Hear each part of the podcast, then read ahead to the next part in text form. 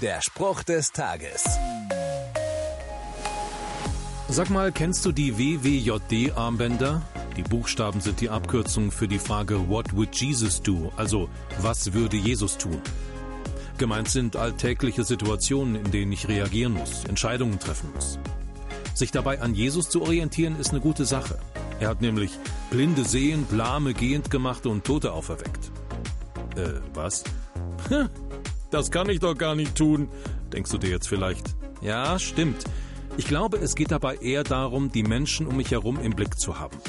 Jesus hat überwältigend für die Liebe gelebt. Daran will ich meine Entscheidungen messen. Dazu steht übrigens auch eine Aufforderung in der Bibel. Deshalb überlegt bei dem, was ihr tut, ob es dem Herrn gefällt. Der Spruch des Tages steht in der Bibel. Bibellesen auf bibleserver.com.